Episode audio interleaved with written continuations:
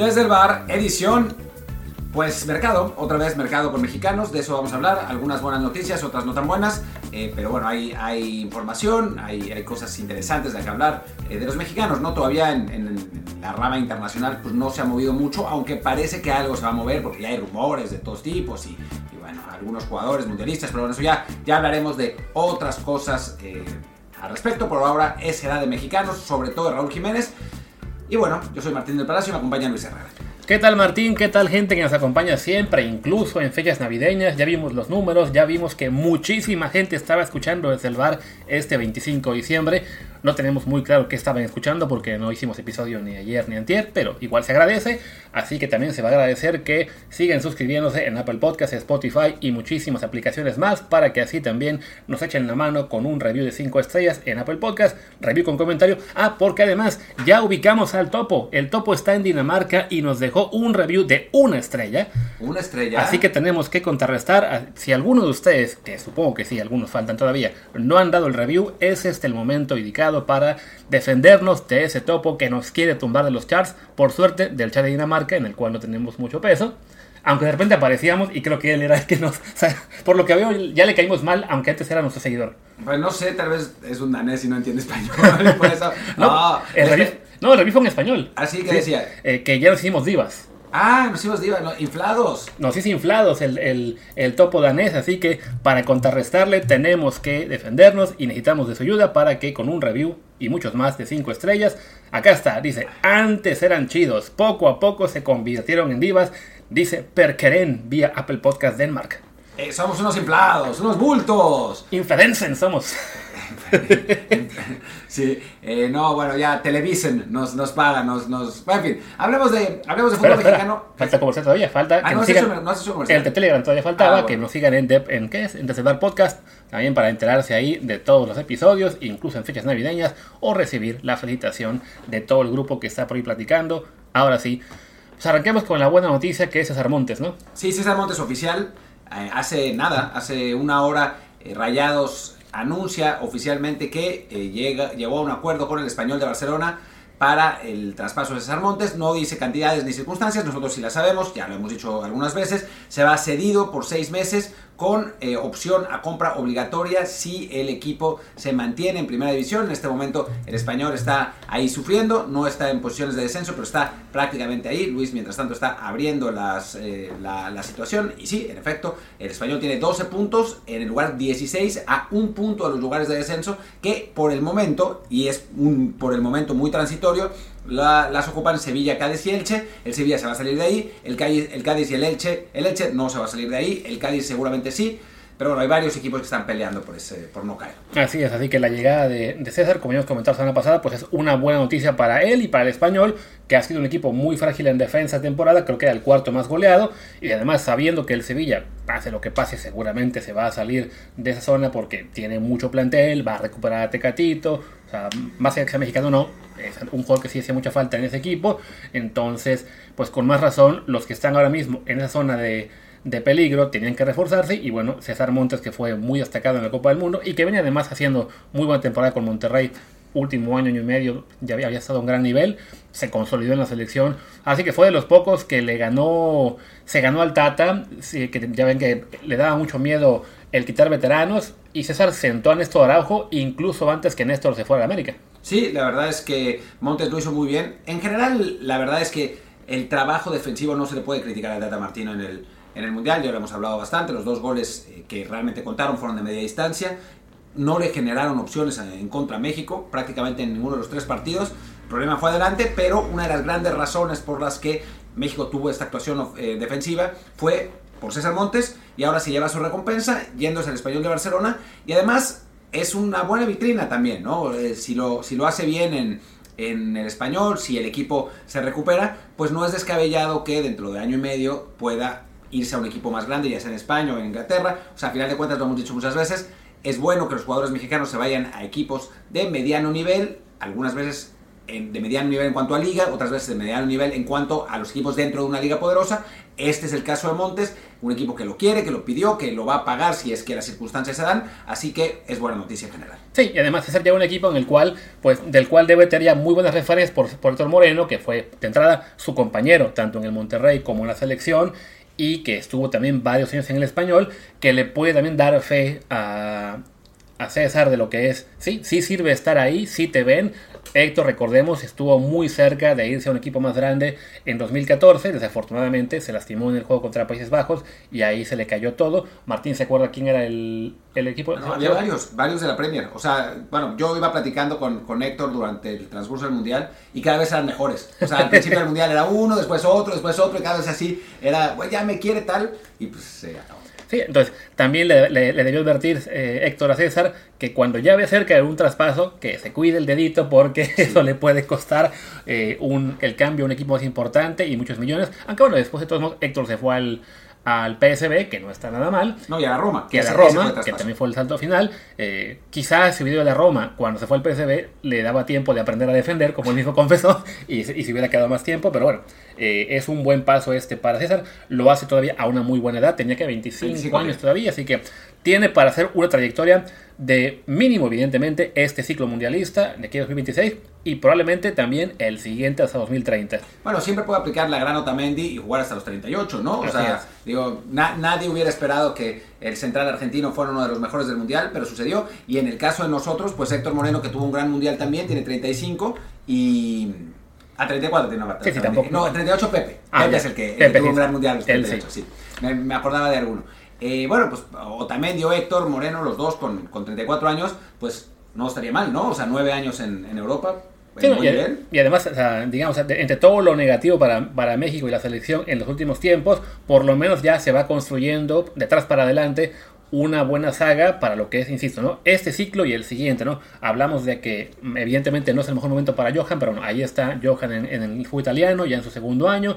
Si se desciende el Cremonese, se regresa al lleno, o sea, no está en peligro de volverse a jugar en Monterrey o, o Rayado, o, o Tigres, perdón. Sí, ya veo. Monterrey diciendo, challenge accepted. Así es, no, ahorita lo van a poner. Pero bueno, hablamos de que están dos centrales ahí, uno más joven como es Alcántar, eh, picando piedra en Portugal, esperando que lo quieran, que sí lo compren para quedarse en el Sporting.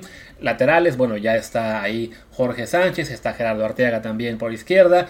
Había mucho interés en Omar Campos, quizás sí se acabe yendo en la temporada que viene. Eh, es una pena que Gallardo nunca se animó a, a intentarlo de veras, porque bueno, por condiciones, él era quizá el que mejor le hubiera ido, simplemente no, no le interesó. Sabemos que para él estar en Monterrey es como estar en el Milan. Es.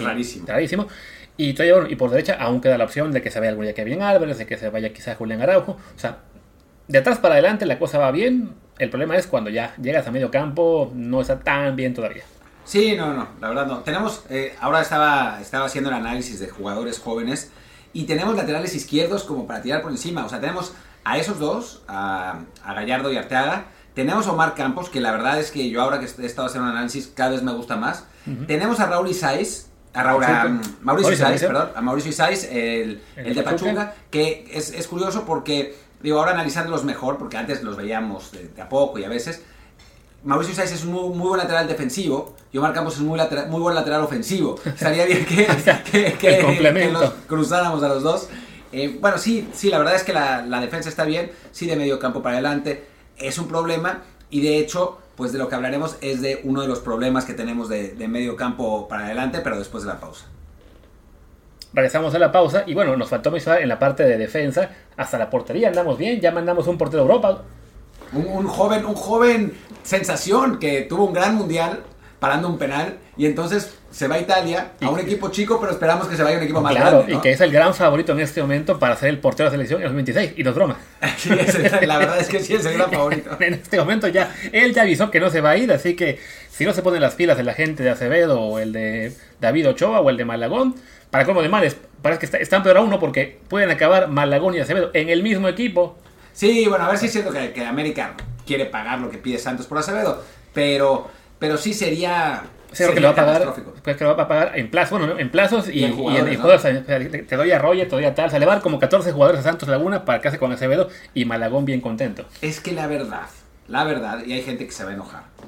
A mí Malagón no me parece un portero del nivel para un equipo grande, grande en México. A mí nunca, Malagón nunca me ha parecido eh, espectacular. Acevedo, mi problema era su pequeña estatura, pero ya creció, ya creció, comió y creció y pasó de 1,80 a 1,88, 88, así que no hay problema. Pero sí, Malagón, en efecto, ese sí es de, de estatura más baja y no me parece que sea nada así particularmente especial. Así es. Pero bueno, nos seguimos un poco del tema. Ya habrá más tiempo cuando se confirme o no lo de Acevedo al América. Hablemos de otro jugador con raíz americanista en este caso, que está pasando momentos complicados, que es Raúl Jiménez, de los más odiados por el público, porque aparentemente que te den un trancazo en la cabeza eh, y, tengas que luchar por recuperar tu carrera es motivo de que te acaben odiando, como hemos visto con mucha parte de la afición. Y ahora que ya se reanudó la, la, Liga Premier en Inglaterra, pues hoy lo hace el Wolves, que tiene nuevo técnico, Julián Lopetegui, y se queda en la banca Raúl los 90 minutos. Y además, digo, para acabarla de fregar, gana el Wolves 2-1. Sí, no anotó Diego Costa, que no le mete un gol, pero ni no mete un gol.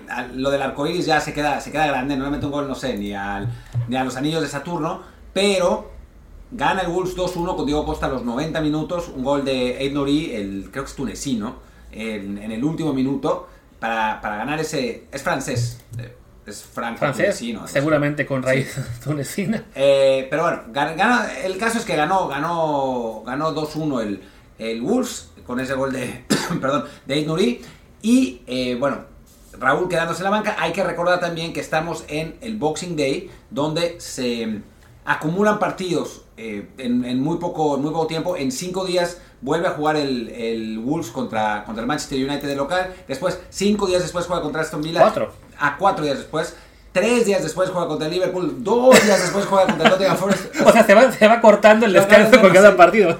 Entonces sí, es, más que posible que Raúl juegue esos partidos. Y después creo que es más, más que posible que después de esos partidos, ya cuando se, ali, el campeonato, salga del equipo. Sí, de momento, eh, en lo que es la, cuestión del día de hoy, sí preocupa evidentemente que no haya jugado por ser el regreso, un partido en el cual eh, pues el Wolves está tan agitado de goles por, por, de, por, el tema del descenso. Siguen, de hecho, en zona de descenso pese a haber ganado. Pero es bueno, que iban últimos. Iban últimos, por lo menos ya ahora mandaron al Southampton a ese lugar y al Nottingham al decimonoveno. Pero el, el, Wolves se mantiene ahí en zona de descenso. Se acerca justo al Everton, que es el equipo el que derrota. Se pone solamente un punto. Eh, pero sí llama la atención que Lupetegui decidiera hacer cambios en todos los puestos alrededor del delantero, menos en Diego Costa, que la verdad es que no es que sea ninguna garantía en el último año. Eh, pero sí, tampoco es para volverse locos y pensar, ya está condenado a Raúl, porque sí, faltan muchos partidos, quiera o no Lopetegui, lo va a tener que usar seguramente en alguno de estos, a menos que diga, no, Mateos Cuña también te pongo a ti y, luego Costa y, y, y me deshago de Raúl. Pero en esta parte del, del, episodio quiero comentar que sí creo que va a haber mucha gente que va a aprovechar esto pues para ahondar en la narrativa de ah, Lopetegui está enojado con Raúl, seguramente quedó muy molesto porque fue al Mundial, ya lo tiene marcado y es que creo que es más bien simplemente circunstancias de, de los tiempos, de que sí, efectivamente Raúl pues quería el Mundial, una, una ¿cómo se diría?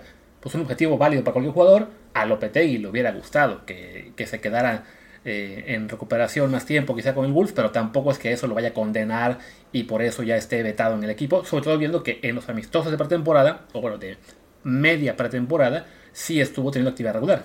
Sí, aunque no como titular y no... A ver, yo sí creo que algo puede afectar. O sea, que a Lopetegui le hubiera gustado que Raúl se hubiera quedado, que él pensaba que no estaba completamente recuperado y que tendría que haberse enfocado en su club yo creo que como ex entrenador de una selección nacional tendría que entender también claro. Lopetegui que, que, bueno, esas cosas pasan y para los jugadores es un sueño y era la primera copa, que al final no pasó, ¿no? Pero era la primera copa que Raúl iba a jugar como titular. Eh, entonces era donde que era figura del equipo, porque recordemos que las dos pasadas fue suplente. De hecho, pobre Raúl no ha empezado un solo partido mundial. Sí, no, para la gente que de repente le, le encantó poner el meme de, bueno, el mame de, ah, el peor delantero de la historia de los mundiales. Es de, a ver, güey, sí, fue a tres, pero no jugó un solo titular. Es como decir, Talavera es el peor portero de México, historia de mundiales, porque no hizo una sola tajada. Bueno, si no jugó, ¿cómo hacerla, no? No, pero es que esa gente es, es eh, subnormal. Esa es, esa es, la realidad, ¿no?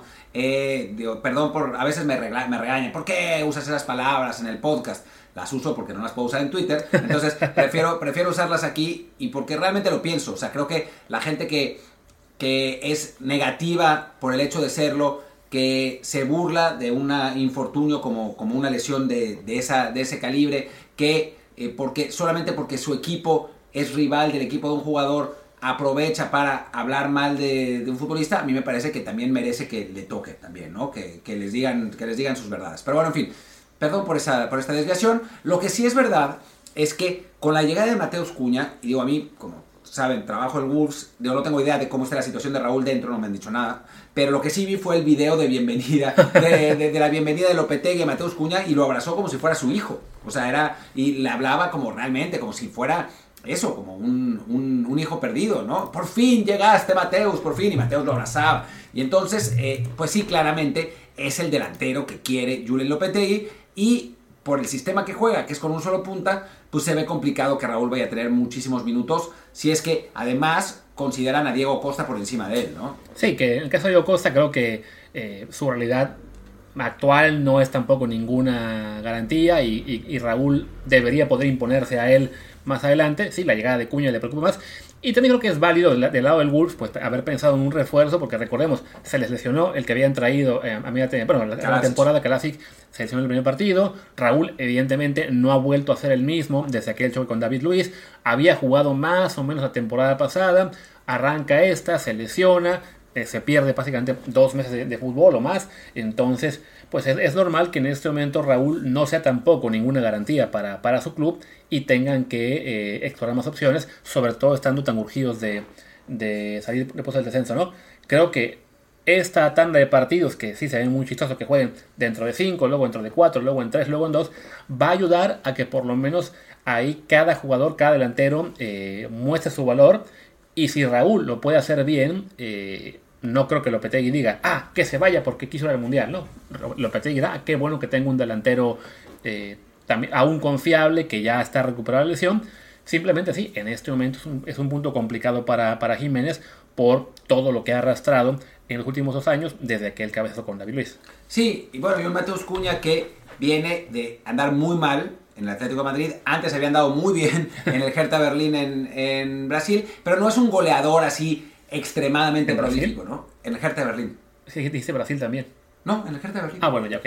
En, en, el, no, no, que habían dado muy bien en el Hertha de Berlín, pero es eso, no es un goleador súper prolífico, no es, no es un, futbolista que te haga 20 goles por temporada, es más bien un delantero acompañante. Así que, digo, quizá Lopetegui, quizá estemos hablando al aire y Lopetegui quiera, quiera cambiar el, el, esquema y jugar con dos puntas. A ver, no, no me parece absolutamente imposible, pero sí, si va a jugar con una, pues por lo menos en el cortísimo plazo, Mateus Cuña es amplio favorito para ser titular, ¿no? Sí, y habrá que ver si él también puede recuperar su nivel, porque insistimos, ¿no? Así como Raúl ha pasado dos años muy complicados y en lo que fue la temporada previa, la 21-22, no tuvo números espectaculares, Diego Costa, que fue el refuerzo que llegó, pues también llevaba un par de años en la nada. Y este Mateus Cuña lo mismo, ¿no? O sea, no, no es que esté ahora enfrentándose a un jugador en gran momento que que sí o sí le va a quitar el puesto. O sea, la pelea va a estar ahí y, no es que Raúl la tenga perdida, simplemente, bueno, sí, es una situación muy diferente a la que vivió por años en ese club, en el cual era el referente absoluto. Sí, la, gran figura del equipo y el ídolo, el ídolo popular y eso. Y bueno, ahora hablemos de las, los posibles destinos de, eh, de Raúl Jiménez, si es que sale, ¿no? Pero después de una pausa. Y ahora sí, vamos a hablar de eso. Digo, insistimos, todavía no hay ningún rumor, nada este, claro de que se vaya a ir. Todavía, seguramente de aquí al 15 de enero, que es cuando se acaba esta racha de partidos muy pegados, es cuando el Wolf querrá usar a, los tres delanteros y más o menos ahí a definir qué pasa. Pero bueno, en el supuesto de que sí salga eh, Raúl porque no, no tenga cabida o simplemente esté jugando mejor Mateos Cuña o su agente decida que es el momento para irse porque si no se va a comer un descenso con el bus. Ya prepararon nuestros compañeros, amigos, hermanos de Full Transfers, que página que editamos Martín y yo, eh, ya nos prepararon nosotros, pues una lista de opciones viables para que se vaya Raúl a otro equipo en este mercado de invierno. Bueno, aquí pusieron que el Arsenal podía ser en la Premier League por la lesión de, de Gabriel Jesús. Yo lo veo muy complicado. O sea, no creo que vaya a ser un, salto hacia adelante, salvo que le pasara algo como lo de Chicharito, ¿no? Para ser delantero suplente, que quizás sea suplente de Martinelli, no sé, eh, y entrar en momentos puntuales. Pero creo que, que en la Premier está complicado que se vaya porque está, viene de un equipo que es el peor de la, Premier, no va a ir a un equipo que es mejor a ser titular, salvo que pasara algo muy inesperado. Pone ahí el Arsenal, digo, lo veo muy complicado. Dice, tal vez sea la opción menos viable, pero sí, la verdad es que no, no, se ve, no se ve muy claro. Sí, no, ahí es por el tema de la lesión de Gabriel Jesús. No recuerdo cuánto tiempo va a estar de baja el brasileño. Entonces, bueno, por ahí, ¿no? Que estén buscando reforzar esa posición. Y sí, con un delantero que sea suplente absoluto, ¿no? La segunda alternativa, que aquí la pusieron como tercera, pero que yo veo más viable, es que se fuera a la Liga Española, que de hecho es lo, es lo que yo vería más viable por, por el sueldo que tiene, por su palmarés, por el prestigio actual, con todo el que no ande jugando muy bien últimamente. Sí, no, o sea, creo que, que, hay, que hay opciones ahí. El Sevilla es una opción que a nosotros se nos ocurrió por un enroque que nos parecería divertido. No, no decimos que vaya a pasar, pero que no es imposible. Que es que sabemos que Julián Lopetegui ama al Tecatito Corona, que se lo llevó al Sevilla en cuanto pudo, o en cuanto el Porto lo dejó, porque Sí. al principio no lo dejó. Se fue Lopetegui de Sevilla. Bueno, cuando, cuando Lopetegui era técnico de Sevilla, puso a Tecatito Corona cada vez que pudo, o sea, siempre. Eh, ahora que, que Lopetegui se fue, pues puede ser que quiera Tecatito Corona. Y entonces, pues para un Sevilla que anda mal, que anda sin hacer goles, que le está costando trabajo, pues no le vendría mal un refuerzo como Raúl y podría haber un intercambio entre Sevilla y Wolves por dos mexicanos, lo que creo que a todos nos pondría felices, ¿no? O sea, seguiríamos teniendo mexicanos en los dos equipos, los dos serían queridos por sus, por sus nuevos clubes, saldrían de, de situaciones complicadas como la de Tecatito que ha estado lesionado todo este tiempo y quién sabe qué es lo que piensa San Pauli de él. Así que, pues bueno, creo que podría ser interesante, aunque, insistimos, no es que haya ningún rumor, ¿eh? se nos ocurrió. Sí, no, y yo- lo comentamos creo que desde que se empezó a hablar de la posibilidad de que fuera Lopetegui al Wolves, era un posible enroque. Ahí era más la idea de que se lleve a Tecatito, pero bueno, ahora sabiendo que la puerta para que salga Raúl no está cerrada por completo, el Sevilla, además de que es un equipo ahora mismo urgido del- en de salir el tema de descenso, es una ofensiva muy débil. Es la cuarta peor ofensiva de la Liga Española en este momento. Y en las estadísticas, en este punto, su mejor goleador es Lamela y Oliver Torres con tres. Y ninguno de los dos es punta a punta. Sí, no, o sea, su punta en este momento. ¿Quién es el punta en este Es- Sí, es Enesiri, Es en el City, sí, claro. que lleva la grandiosa cantidad de cero goles. De hecho, no es él, porque apenas ha jugado como 3.50 minutos. O sea, él, él tendría que ser, pues, o sea, fue el, fue el que el que estuvo jugando la temporada pasada, al que, al que se llevaron de Leganés en, en aquel entonces, pero sí, no, no- a ver quién ha estado jugando. A ver, en los últimos partidos de liga, antes de que se fueran del, de vacaciones, bueno, no vacaciones, de, de pretemporada.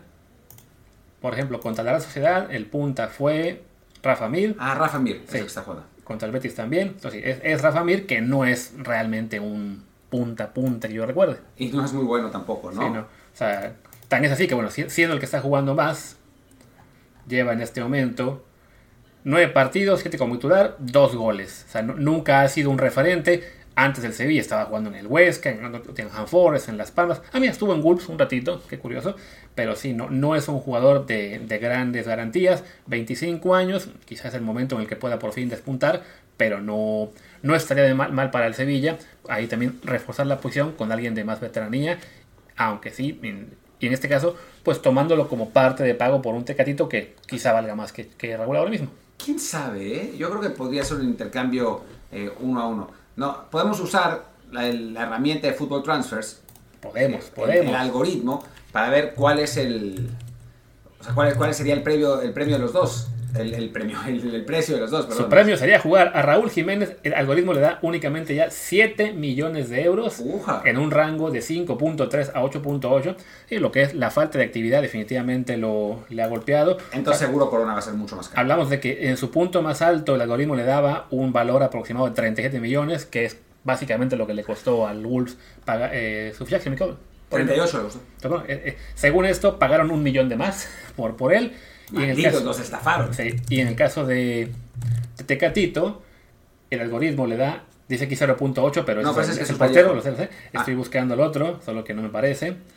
Puede ser que sí entra el algoritmo que no puede haber más de un Jesús ¿Cómo, Corona. cómo se apellidaba Corona? No lo Eh, recuerdo. no, perdón, ¿cómo se llamaba el segundo nombre de Corona? Tampoco me acuerdo, pero buscaré por Sevilla y a ver si así nos aparece. En la lista del Sevilla, el Tecatito. Ah, pone Tecatito. Sí, así nada más. Y le da un valor de 11.1 millones de euros. O sea que sí sería Raúl parte del pago en todo caso. Sí, igual me parecen muy bajos los dos. O sea, ese es el algoritmo que es como su valor real, pero al final de cuentas el mercado dice otras cosas. Creo que eh, pues terminarían pagando un poco más individualmente por, por alguno, aunque sí no parece descabellado que Raúl se vaya con 4 millones de euros más y que Tecatito se vaya para el otro lado. Igual, insistimos, es, es pura fantasía. Pero bueno, hablemos de las, de las siguientes opciones. Hay que recordar también, y esto no es poca cosa, de hecho es muy importante. Raúl Jiménez es representado por Jorge Méndez. Y Méndez lo puede acomodar esencialmente donde quiera. O sea, que no nos sorprenda que de pronto aparezca que se va al Porto porque sí. Al Benfica no, porque. Ah, no, bueno, o que. O que, sí, que Gonzalo se vaya de. Se ha usado Ramos, entonces, ah, pues damos un delantero. Ah, mira, está Raúl, venga, te, lo devuelvo. puede, puede, pasar. Sí, a lo mejor nos faltó ahí, o les faltó a los redactores, entonces, ¿qué? Ellos sí dieron empezado antes. Pero bueno, incluso la Liga y menciono también a la Real Sociedad como otro club que podría considerarlo, al ser un equipo que está ahora mismo peleando por meterse incluso a Champions League. Y bueno, ahí sí, en tema de lesiones no andan muy, muy sanos que digamos, y podrían buscar un refuerzo en la delantera. Y después ponen en la Serie A a la Roma, lo que, digo, a, nivel plantel, la Roma pues tiene, tiene delanteros de, muy buen nivel, pero pues no es que estén eh, funcionando particularmente bien. Y recordemos que el entrenador de la Roma es José Mourinho, sabemos de la relación que tiene con Jorge Méndez, así que pues no es imposible que pues le manden a uno de sus jugadores, ¿no? Sí, no, dice la verdad que la Roma, pues delantero centro así espectacular, no, bueno, tiene a Velotti, que durante mucho tiempo eh, funcionó, fue uno de los, de los grandes goleadores de la Serie A con el Torino. Lo que pasa es que no ha funcionado bien en la Roma, no, no, no, le, no le ha ido tan bien como le, como le había ido en el Toro. Sí, ¿no? y su valor ha ido en, en descenso en los últimos años, ¿no? Y bueno, esa es la opción más importante que ponen ellos en la Serie A. Y ya además, bueno, las obvias. Por un lado, la vuelta a México, que francamente sí parece muy complicado porque lo que él gana, pues solo está al alcance de Aquí tres equipos, pues son dos, que son los regios. No, y yo creo que ni eso, ¿eh? Yo creo que ni eso. Entonces, bueno, dice aquí Fútbol Transfer, el dinero no es problema para los Cemex. Digo, lo, con lo que le pagan a Guiñac y a Tobán y lo que sea, uno no lo puede descartar. Quizá de todos modos, bueno, no, no sería Raúl el delantero que busquen en este momento. No hoy, ¿no? Con Guiñac todavía ahí. Sí, ¿no? Este, Rayados, pues tiene a Funes Mori también. Este, ¿Quién es el que quedó de suplente ahora que se fue este el, holandés? ¿Quién es el suplente ahora de Funes Mori? ¿Berterame? Berterame. Sí, no, Berterame. Entonces tampoco es muy urgente. Y que no es el suplente realmente. Fue el titular toda la temporada porque Funes Mori estuvo lesionado. Así es. Entonces, bueno. Y la, y la vuelta a la América, pues sí, ahí sí se ve mucho más complicada porque las Águilas no tienen dinero para pagarle ahora mismo. Podría ser un préstamo seis meses, ¿no? Pero sí lo veo complicadísimo. O sea, no, creo que Raúl se anime a regresar a México a préstamo. Sí, se ve, se ve complicado. Y después está la opción que, que, todos tememos siempre. Digo, se ve complicado que Raúl Jiménez llegue al Mundial próximo. No es imposible, ¿no? O sea, un delantero de 34 años, pues es normal que podría llegar como suplente. Pero se ve complicado, a las circunstancias de Raúl. Y pues irse a la MLS es una opción, ¿no? Sí, digo, creo que para Raúl, si se fuera, sería básicamente como en su momento Chicharito, aunque no se la creía lo de que, pues sí, anunció su retiro de selección, o sea, el, a Chicha se le escapó no lo de, ah, pues ya, es mi, es mi retiro, es empezar mi, mi adiós al fútbol competitivo, algo algo así dijo cuando, en ese video que, que pasaron. Y claro, después se olvidó, dijo, no, la MLS es muy competitiva, es mejor que, México. Pero la verdad es que sí, o sea, si, si Raúl se fuera a la MLS, básicamente está, estaría diciendo, pues sí, ya, aquí quedó en cuanto tema competitivo, y le dejo el paso libre a Santiago Jiménez, a Henry Martín y a quien venga después. No, Henry Martín no, ya, ya. Ni modo. Que sí, ya, es que no hay más, es la bronca. Esa es la bronca. Que, haya más. que no salen todavía los demás. Tuvimos que, que soportar a Henry Martín en, en, este mundial. Ya tiene que 29 años. Por ahí. Sí, ya para el próximo mundial no va a llegar, ya, ya. No, y lo que es peor, ¿no? Que mete un gol. El, el remate que fue como a medio metro de la, de la línea y ya de ahí se agarraron algunos para decir, es que ven, fue de los mejores del equipo, sería contra Arabia. ¿Alguien dijo eso? El, ¿Quién fue? No, no, me acuerdo si fue el pollo o la vaca, yo es que son la misma cosa, pero sí, el, día que puse lo de que, es que había sido terrible en ese partido contra Arabia en el primer tiempo, pero mete el gol eh, en esa tiro de esquina que le queda ahí para empujarla. Y si alguno de ellos dos, o alguien que se les, parece, se les parece, decía, no, no, sí, antes eso estuvo eh, muy enjundioso, eh, peleando todas. Eh, provocó la falta del gol de Chávez. Es de, a ver, estuvo fatal. Qué bueno que metió el gol y ojalá hubiera metido un segundo. Pero su desempeño en el Mundial fue espantoso. Terrible, terrible. Lo que pasa es que, por, digo, los americanistas lo defienden, ¿no? O sea, como ya sabemos que funciona el, fútbol mexicano, eh, y entonces dicen que, eh, que merecía por su gran actuación. Esos mismos americanistas que seis meses antes le decían patas de raqueta, que se vaya chivas. Pero bueno, en fin, el caso es que... O los que, los que defendían que, que, Ochoa fuera el ídolo de la selección, el mejor portero de la historia de la selección, pero a la vez, ah, pero nos cuesta títulos en el América, qué bueno que se fue. Es... Y después llega Oscar Jiménez, se come un gol horrible en el último minuto de un partido de la Copa por México y es, contratemos a otro, que llegue Malagón. Claro, porque los porteros de la América nunca son buenos, recuerden de, de Navarrete, del Gallo García que se acuerdan de Gallo García, me, sorprendió francamente. ¿Alguien dijo eso? Varios dijeron que Gallo García fue de, ah caray, entonces no, no todo Twitter son chicos de 15 años, algunos ya... Bueno, el Gallo García fue a la Copa América 93. Sí, hablamos hace 30 años casi, entonces por eso lo digo, ¿no? Pero bueno, creo que ya el hecho de que estemos hablando de Gallo García es una buena indicación de que debemos cerrar este episodio. Sí, cerremos este episodio. Mañana, digo, no sé si lo vayamos a publicar mañana, es posible que sí, hablaremos con el Pollo Barsky del Mundial. El Pollo Barsky es el periodista argentino más centrado que existe. No, no, no nos va a salir eh, cantándonos ni, ni, ni, defendiendo al Dibu, así que, creo que va a estar va a ser divertido, además del Mundial. Pues ha ido a un montón de mundiales, así que, que hay mucho de que platicar, pero bueno, eso será mañana. Al Dibu, al Dibu lo defenderé yo. Por Dios, por Dios, ayuda. Yo soy Martín del Palacio, mi Twitter es arroba martín de ELP. Yo soy Luis Herrera, el mío es arroba Luis RHA, el del programa es desde el bar POD, desde el bar pod, y en Telegram estamos como desde el bar podcast. Gracias y hasta mañana pasado. Chao.